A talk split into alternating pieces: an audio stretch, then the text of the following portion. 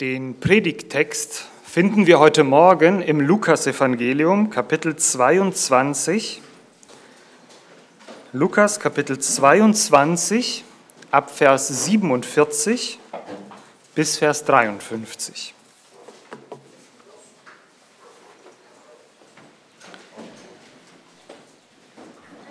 Während er aber noch redete, siehe, da kam eine Schar, und der, welcher Judas hieß, einer der zwölf, ging vor ihnen her und näherte sich Jesus, um ihn zu küssen.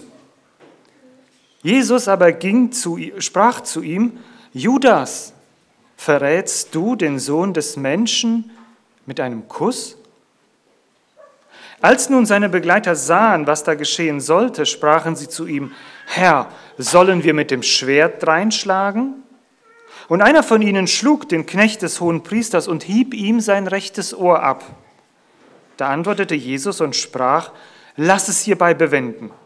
Und er rührte sein Ohr an und heilte ihn.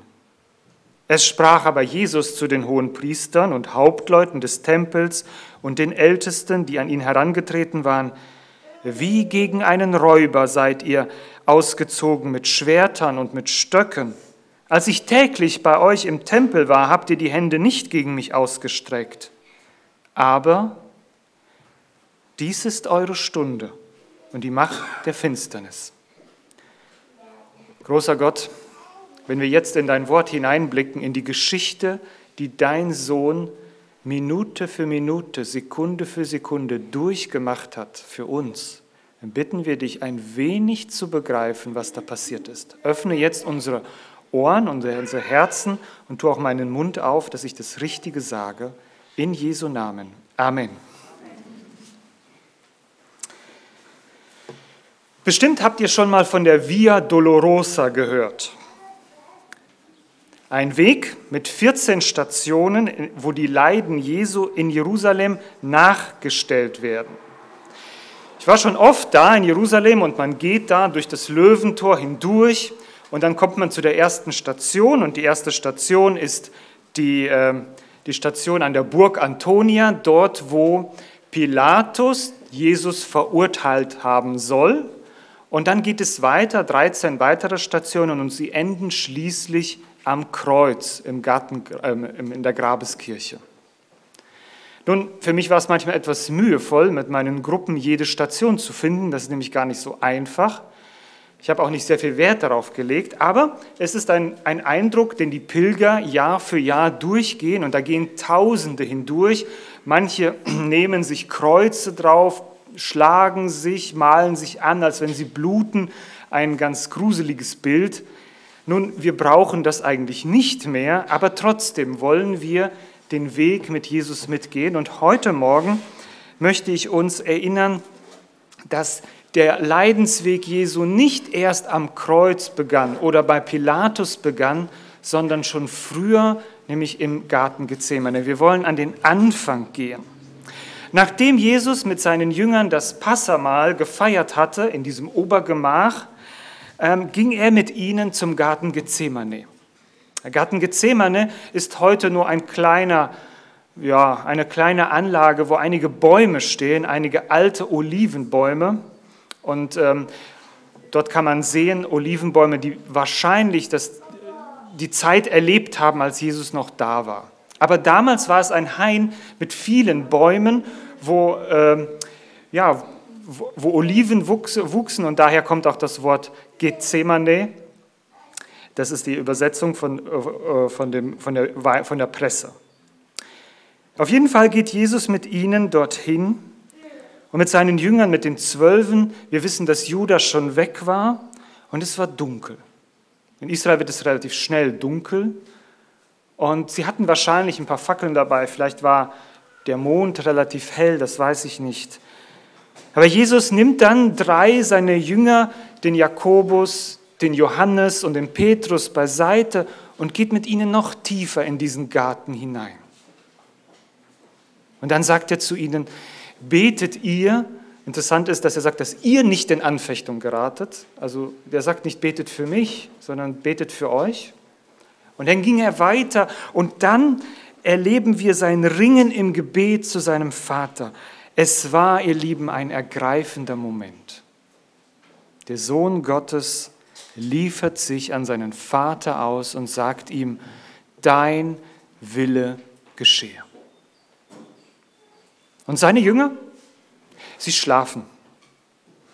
Es bleibt nicht mehr viel Zeit. Noch während Jesus mit den Jüngern spricht, hören sie schon die Stimmen einer Menge in der Nacht. Unheimlich flackern die Lichter. Sie kommen, um Jesus gefangen zu nehmen. Und die Gefangennahme Jesu steht am Anfang seines Prozesses. In den nächsten Stunden wird Jesus verurteilt und gerichtet werden. Es werden die bedeutendsten Stunden der Weltgeschichte. Es gibt sehr viele Facetten dieser Geschehnisse und alle haben ihre Bedeutung. Und ich möchte unsere Gedanken und die Aussage Jesu auf etwas lenken, was Jesus gegenüber diesen Priestern und den Männern von der Tempelwache macht. Er sagt ihnen, aber das ist eure Stunde und die Macht der Finsternis. Lasst uns heute Morgen über folgende Frage nachdenken. Ist Karfreitag eine Stunde der Finsternis? Das ist das Thema über der heutigen Predigt. Ist Karfreitag eine Stunde der Finsternis? Erinnern wir uns an die ersten Worte der Bibel. Gehen wir ganz an Anfang zurück. Und da heißt es, und die Erde war wüst und leer und es lag eine Finsternis auf der Tiefe. Und Gott sprach, es werde Licht. Ganz zu Beginn der Offenbarung Gottes wird uns also gezeigt, dass Gott das Licht geschaffen hat und von der Finsternis getrennt hat, die Finsternis ja eingegrenzt hat. Das hat er symbolisch oder im übertragenen Sinne gemacht, indem er Tag und Nacht gegeben hat und hat uns damit gezeigt, dass es nicht immer nur Finsternis ist auf dieser Welt und hat uns eine Lebensgrundlage gegeben. Und von nun an stand das Licht für das Leben und die Finsternis für den Tod. Und mit dem Sündenfall legte sich ein dunkler Schatten auf diese Welt. Es wurde noch dunkler. Als Jesus auf diese Erde kam, da hieß es von ihm, das Volk, das im Finstern sitzt, sieht ein großes Licht. Mit Jesus, dem Messias, kam wieder Hoffnung auf diese Erde und nicht umsonst ist es so, dass wir an Weihnachten betonen, dass Jesus das Licht ist, das in die Welt gekommen ist. Aber nun sagt Jesus zu seinen Feinden, Jetzt ist eure Stunde gekommen. Es ist die Stunde der Macht der Finsternis. Lasst uns begreifen, womit diese Stunde begann. Sie beginnt mit einem Verrat. Also gehen wir ganz an den Anfang, wo Gott das Licht schafft und hier sagt Jesus, jetzt ist die Stunde der Finsternis und jetzt achten wir darauf, ja, womit beginnt denn diese Finsternis jetzt? Und sie beginnt mit einem Verrat. Jesus hatte zeitweise sehr viele Nachfolger, doch aus der Menge dieser Interessierten, die größtenteils nur kurz dabei waren, wählte er zwölf Männer aus und teilte mit ihnen sein Leben, mit denen er eine ganz besondere Beziehung pflegte. Tag und Nacht waren sie an seiner Seite und erlebten die Fürsorge und seine Liebe. Er aß mit ihnen, er unterwies sie gesondert. Er zeigte ihnen seine Macht und Herrlichkeit so, wie er sie keinen anderen zeigte. Er war der beste Meister, den es gab. Er hörte, als sie stritten und ging auf sie ein. Er heilte vor ihren Augen. Er liebte sie. Jesus liebte seine zwölf Jünger. Oh ja, das waren zwölf Chaoten, aber er liebte sie. Sie waren vielleicht so der Durchschnitt von uns, alles Mögliche dabei. Die Zöllner, die Finanzbeamten und die, äh, die Fischer und die, und, und die armen Leute und die einfachen Leute, sie waren alle dabei. Und diese zwölf, die liebte Jesus. Und er war der beste Meister, den es gab. Mit ihm zu sein, das wäre das Köstlichste, was es gibt. Du kannst dir keinen besseren Ausbildungsmeister vorstellen als ihn, keinen besten Theolo besseren theologischen Meister als ihn. Demütig kniet er sich eines Tages vor diese Jünger hin, nimmt die Schüssel und fängt an, diesen Männern ihre staubigen Füße zu waschen. Bei jedem, bei jedem. Und er kommt auch zu Judas und wäscht auch ihm seine schmutzigen Füße und blickt ihm ins Gesicht. Judas war wie alle anderen Jünger auch einer von ihnen. Er genoss diese exklusive Gemeinschaft mit Jesus. Er war ein Freund. Doch dann ging dieser Freund hin und verkaufte Jesus wie einen Sklaven an seine schlimmsten Feinde. Wie heißt es im Psalm dazu? Auch mein Freund, dem ich vertraute, der mein Brot aß, hat die Verse gegen mich erhoben. Das Böse ist schlimm genug. Aber wenn das Böse von jemandem kommt, der in nächster Vertrautheit mit einem war, dann ist das der Gipfel der Bosheit, oder? Vielleicht können das der ein oder andere hier nachempfinden, dass du Menschen absolut vertraut hast und von denen, von denen du es nie erwartet hättest, sie fallen dir eines Tages in den Rücken. Ich will nicht sagen, dass Jesus es nicht erwartet hatte. Jesus war nicht enttäuscht. Er war nicht überrascht. Aber er war trotzdem ein Freund von, Peter, von Judas. Und dann, wie wird er verraten? So wie der Josef von seinen eigenen Brüdern verraten und verkauft. Der Schmerz darüber bei dem Josef muss doch wahrscheinlich tiefer gewesen sein, muss schlimmer gewesen sein als der Gedanke, dass sie ihn sofort getötet hätten oder nicht.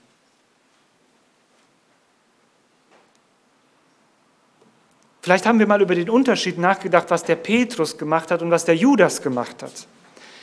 Petrus hat Jesus verleugnet, das heißt, er hat sich an die Stelle wo er ein Zeugnis sein sollte, wo er zu Jesus stehen sollte, hat er geleugnet, hat gesagt, ich kenne ihn nicht.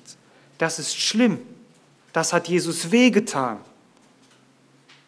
Aber jemanden zu verraten ist noch eine Stufe darüber. Es ist das Vertrauen auszunutzen, was ich von einem Menschen habe, und ihn den, seinen Feinden auszuliefern, ihm aktiv zu schaden. Das hat Jesus auf sich genommen und dann mit einem Kuss. Obwohl in der damaligen Kultur ein typischer Ausdruck der Begrüßung der Kuss war, war er doch ein Zeichen intimer Freundschaft und Zuneigung. Hätte Judas Jesus nicht auch irgendwie anders verraten können? Musste es ein Kuss sein, Judas? Tut das nicht noch viel mehr weh? Wenn dich jemand in dem Augenblick wo er die, die größte Vertrautheit zeigt, das Messer in die Brust schlägt? Ist jemals ein Liebesbeweis des Kusses so tief missbraucht und geschändet worden wie der Kuss bei Jesus? Ja, es ist eine Stunde der Finsternis, die keine Grenzen der Grausamkeit kennt und sie fängt mit einem Verrat an. Und nach dem Verrat kam die Gefangennahme durch die Feinde Jesu. Schon lange haben sie ihren Hass gepflegt und nun konnten sie endlich zuschlagen. Und das Ausmaß ihrer Verdorbenheit lässt sich in dem Zeitpunkt der Gefangennahme erkennen. Wann taten sie es? Nachts, heimlich. Kapitel 22, ganz am Anfang heißt es, und die Hohenpriester und Schriftgelehrten suchten, wie sie ihn umbringen könnten, denn sie fürchteten das Volk das waren Angsthasen. Sie waren nicht mächtig genug, stark genug für ihre Position einzustehen. Sie mussten das irgendwie heimlich machen. Sie scheuten das Licht, sie scheuten die Wahrheit. Ihre Heuchelei, ihre Falschheit kommt hier zum Vorschein. Sie bewaffnen sich gegen einen Mann, der niemals ein Schwert in der Hand äh, gegen jemanden geschwungen hatte gegen eine Schar hilfloser Jünger, die nicht ausgebildet waren als militärische Fachkraft. Wenn es nicht so traurig wäre, wäre es lächerlich. Aber hinter den Bewaffneten stehen die hohen Priester und die Ältesten des Volkes. Es waren die Führer des Volkes. Es waren ihre Vorbilder, die Elite der Gesellschaft. Interessant, nicht wahr, dass die Stunde der Finsternis den Religiösen gehört. Sie hassten Jesus, weil er ihnen die Wahrheit sagte, weil sie um ihre Macht und ihren Einfluss bangten. Sie verbanden sich lieber mit den Besatzern, den Römern, die sie eigentlich so hassten, um ihren Messias abzulehnen. Ist Karfreitag eine Stunde der Finsternis? Ja, ja. Denn es ist der Moment, in dem Satan alles auf den Tisch legt, um den Reinen auszulöschen. Aber was zeigt uns diese Stunde der Finsternis? Sie zeigt uns die Intensität des Bösen in dieser Welt. Wir sollten nicht denken, dass das Dunkle damals einmalig so wirken konnte. Nein, millionenfach geschieht das Gleiche oder in abgewandelter Form Tag für Tag in dieser Welt. Menschen lügen, sie hassen, sie zerstören und sind bereit, über Leichen zu gehen für ihre eigenen Vorteile. Das muss nicht in dieser Dramatik geschehen wie an Karfreitag Jesus gegenüber, aber die Ansätze sind schlimm genug. Der Evangelist Wilhelm Busch schreibt in seinem Buch oder in seinen Predigten ähm, über Gegenstände des Kreuzes, da heißt es, die alten Maler haben diese Männer, die Jesus gefangen nahmen, sehr abstoßend gemalt. Ich meine, sie hätten diesen Leuten unsere Gesichter geben sollen.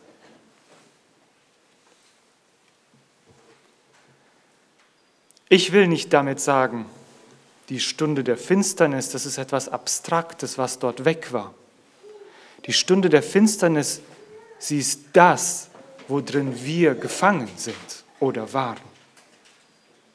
Als Jesus die Schuld auf sich nahm, dann nahm er diese abgrundtiefe und hässliche Seite auf seine Schultern. Er ist in diesen Verrat gegangen, weil wir verraten. Er ist in die Dunkelheit gegangen, weil wir in dieser Dunkelheit sitzen. Denke einmal darüber, wenn du wieder sehr negativ über deinen Nächsten denkst. Jesus ist in den Weg, es ist, Jesus ist den Weg in die Nacht gegangen, weil er dich dort abgeholt hat. Er hat dich nicht auf der Sonnenseite des Lebens abgeholt, sondern in der Nacht. Das ist die erste Antwort auf die Frage, ist Karfreitag eine Stunde der Finsternis? Ja, sie ist eine Stunde der Finsternis. Aber die zweite Antwort lautet, nein, denn die Finsternis hatte nie wirklich Macht. Die Finsternis hat die Realität nicht geändert. Wenn du abends das Licht ausmachst, wenn deine Eltern zum fünften Mal gesagt haben, mach das Licht bitte aus. Wenn du abends das Licht in deinem Zimmer ausmachst, dann kann es manchmal in deiner Vorstellung so sein, als ob der Schrank, der da eben stand, etwas Unheimliches plötzlich für dich ist.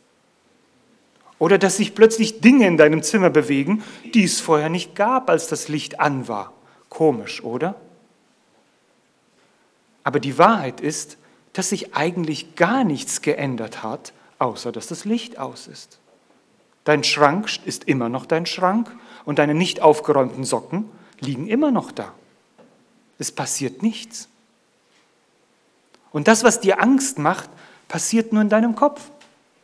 Wenn du das Licht wieder anmachst, ist wieder alles so wie vorher. Nun, obwohl die Macht des Bösen jetzt ihre Zeit hatte und furchtbar wütete, änderte es nichts an den Verhältnissen der Herrschaft Gottes. Nichts. Wenn wir den Text genau lesen, werden wir feststellen, dass Jesus alles im Griff hatte. Schauen wir mal, wie er auf Judas reagiert. Er spricht ihn mit seinem Namen an und sagt, Judas, verrätst du den Sohn des Menschen mit einem Kuss? Dieser Herzenskenner nennt diesen elenden Verräter Freund. Wozu bist du hierher gekommen? Auch wenn Jesus davon spricht, dass die Schrift erfüllt sein müsse in Bezug auf Judas, dürfen wir niemals denken, dass er ein kaltes und abgeklärtes Herz habe. Jesus konnte den Plan Gottes mit dem Mitgefühl für seine Peiniger verbinden. Denken wir nur an seine Worte am Kreuz, Vater, vergib ihnen, denn sie wissen nicht, was sie tun. Dieser Herr Jesus hatte bis zum Schluss Mitleid mit den Menschen, die ihn ans Kreuz brachten. Dieser Jesus sah seinen Feinden ins Gesicht und liebte sie immer noch. Ist das nicht eine Macht des Lichts, die durch diese Finsternis scheint? Und dann kommt eine komische Situation. Jesu Jünger, die meinen, sich verteidigen zu wollen. Und naja, sie sind ja immerhin so weit, dass sie Jesus fragen, ob sie ihn verteidigen sollen, aber da einer, der wartet nicht die Antwort ab. Wer ist das? Der Petrus. Das war ein ganz schneller. Solche Leute bräuchte man manchmal, nicht wahr?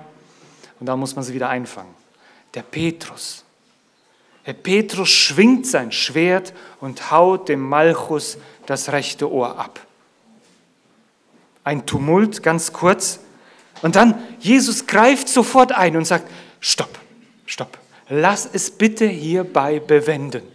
Bevor die Situation eskaliert, stopp.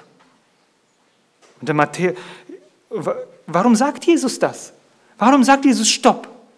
Weil er Angst hatte, dass sie jetzt keine Chance, dass sie eh keine Chance gegen diese Menge haben? Nein. Wisst ihr, was Jesus zu Petrus sagt? Petrus, wenn ich wollte, könnte ich zwölf Legionen Engel schicken, sie würden mich in einem Augenblick befreien. Petrus. Jesus war zu keinem Zeitpunkt macht- oder hilflos. Das ist bemerkenswert. Dass Jesus diesen Soldaten das Ohr heilte, obwohl er ihn nicht darum bat oder gar an seine Macht glaubte. Jesus wusste, was er tat.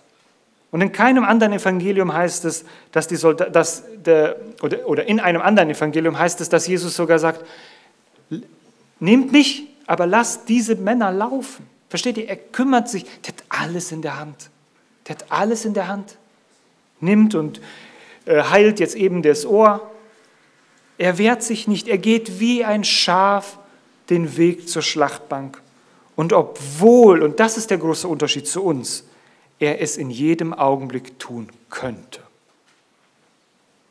Es ist ein Unterschied, machtlos zu sein und sich in sein Schicksal zu ergeben oder sein Schicksal theoretisch jeden Moment ändern zu können und es trotzdem zu tun. Wir sind ja oft in der Position, dass wir unser Schicksal nicht ändern können. Wir müssen uns dem Leid hingeben, in dem wir stehen. Wir können manchmal nicht davonlaufen aus einer Situation, aber Jesus konnte das. Er war immer noch der Herr. Nein, Jesus wusste, dass die Stunde der Finsternis auch seine Stunde war. Es heißt ja in einem anderen Kapitel vom, äh, in den Evangelien, sie konnten ihn nicht ergreifen, weil seine Stunde noch nicht gekommen war. Und jetzt sagt er, jetzt ist die Stunde da, jetzt dürft ihr. Sie, diese Stunde entsprach dem Willen Gottes. Er ging nicht hilflos, sondern entschieden. Deshalb ist die Passionszeit auch nicht dafür da, dass wir Mitleid mit Jesus haben sollten. Versteht das bitte richtig. Ja, Karfreitag kommt vom altdeutschen Wort, äh, vom K ist trauern oder äh, ja, traurig sein. Ja, wir sind traurig. Aber wozu sollten wir traurig sein? Was sagt Jesus? Weint über mich? Jesus sagt, weint nicht über mich, sondern weint um euch und eure Kinder. Es gibt manchmal so eine Haltung an Karfreitag, dass man ganz betrübte Gesichter machen muss. Es ist nicht schön, die Botschaft von Karfreitag, aber sie ist die beste Botschaft, die uns passieren konnte. Jesus ist den Weg freiwillig jede Sekunde gegangen und er hatte alles in der Macht. Merkt ihr, wie er in diesem Text eigentlich spricht die ganze Zeit? Ist euch das aufgefallen? Einer spricht die ganze Zeit. Er spricht zu Judas, Er spricht zu, den, zu, äh, zu Petrus, zu seinen Jüngern, lass es gut sein. Und er spricht zu den Leuten, die ihn abholen. Er sagt ihnen, was sie tun sollen. Er sagt, wen sucht ihr denn? Und sie sagen, wir suchen Jesus, den Nazarener. Und er sagt, ich bin's. Und was passiert? Sie fallen alle auf den Boden. Das ist die Macht unseres Herrn, mit der er in den Tod ging. Nicht als armes, unschuldiges Opfer.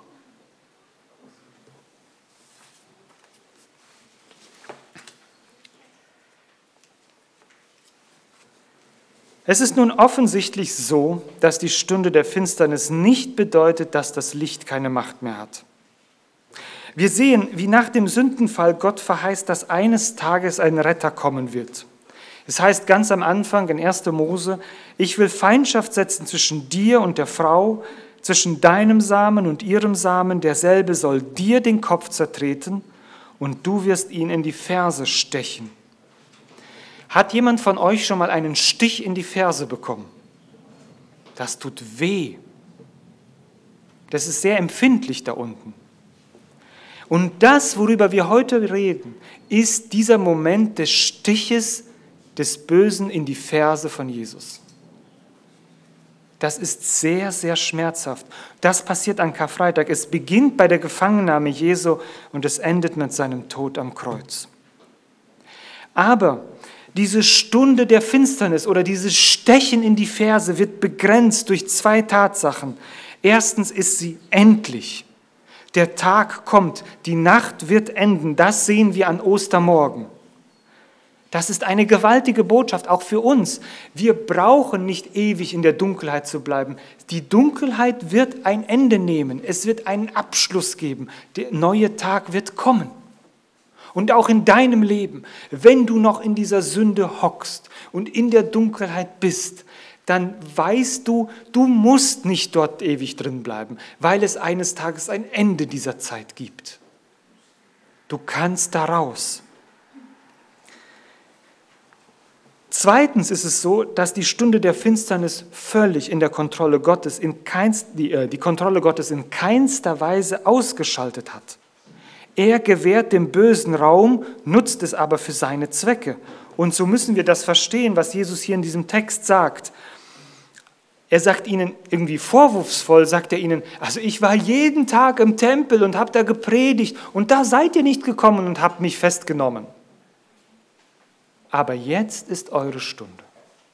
Jesus sagt nicht, warum habt ihr mich damals nicht genommen, weil er wusste, warum sie ihn damals nicht festgenommen haben. Er zeigt ihnen nur, dass jetzt seine Stunde kommt, dass er bestimmt, der Vater im Himmel bestimmt, wann seine Stunde kommt und nicht die Menschen bestimmen, wann seine Stunde kommt.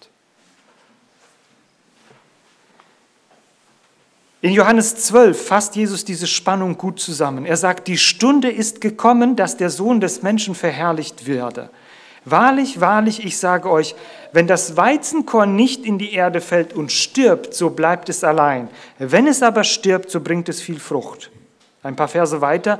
Jetzt ist meine Seele erschüttert und was soll ich sagen? Vater, hilf mir aus dieser Stunde, denn darum bin ich in diese Stunde gekommen. Der Herr Jesus, der wusste genau, auf was er sich einlässt. Er wusste um diese Zeit. Er wusste, in welche Stunde er gehen musste und er hatte Angst vor dieser Stunde. Er hatte Furcht vor dieser Stunde, weil er wie ein Mensch war oder auch ein Mensch war und Gottes Sohn. Aber diese, diese Seite des Menschen, die in ihm war, hatte Angst. Und er sagt, ich will, was soll ich sagen? Vater, hilf mir aus dieser Stunde. Und dann sagt er doch gleichzeitig, aber darum bin ich in diese Stunde gekommen. Ich möchte, dass wir diese Botschaft aus Karfreitag von diesem Jahr mitnehmen. Diese Spannung, in der Karfreitag geschieht. Vater, hilf mir aus dieser Stunde, aber dafür bin ich auf diese Welt gekommen. Alle, wir alle Menschen sitzen in der Finsternis. Wir brauchen jemanden, der uns Hoffnung gibt. Und Jesus kam, um uns eine ewige Hoffnung zu erwirken. Und dazu ging er in diese Dunkelheit. Er, er selbst sündigte nicht, aber er setzte sich den Auswirkungen der Sünde für einen Moment voll aus. Das war kein Unfall, das war nicht bloß Fügung, sondern das war Absicht. Das Ziel des Planes Gottes war die Rettung von Menschen von ihrer Schuld. Und der Moment der Rettung geschieht vor einem dunklen Hintergrund. Und so wie in der Nacht die Sterne am hellsten leuchten, wenn es ganz dunkel ist, so leuchtet für uns Christen Karfreitag heller als alles andere. Insofern ist Karfreitag eine Stunde der Finsternis und doch gleichzeitig das Aufleuchten der schönsten Hoffnung. Für uns Christen gehört diese Spannung zu unserer Genetik. Sie bestimmt unsere Hoffnung, unsere Dankbarkeit und unsere Liebe. Wir leugnen nicht die Realität des Dunkeln. Wir leugnen nicht die Realität der Sünde, der Schuld, in der wir sind. Das leugnen wir nicht. Wir leugnen auch nicht die Konsequenzen der Schuld und Sünde. Aber wir bleiben nicht bei dieser Dunkelheit.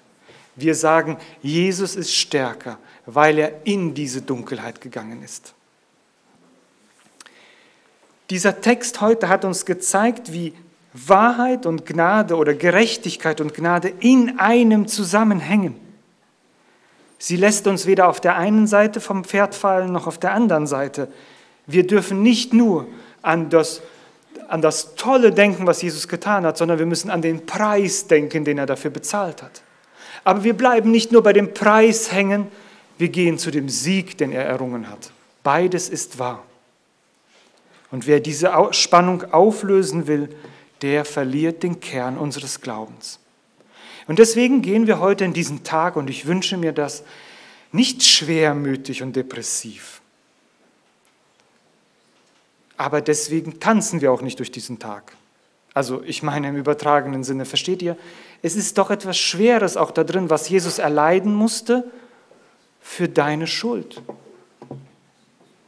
Du hast ihm diese Mühe gemacht. Du bist dieser Judas, der ihn verraten hat. Du bist einer dieser Männer, die mit den Knüppeln stehen, lächerlich vor deinem Schöpfer und sagen, ich will dich nicht. Du bist einer dieser Frommen, die ihn ablehnen, weil er dir die Wahrheit ins Gesicht sagt, weil du lieber dein eigenes Leben leben möchtest. Du bist einer dieser feigen Jünger, die weglaufen, als er gefangen nimmt. Und für dich ist er gekommen, und für dich hat er sich gefangen nehmen lassen. Für dich hat er den Kuss ertragen. Und für dich ist er in die Stunde der Dunkelheit gegangen, damit es Licht wird in deinem Leben. Amen.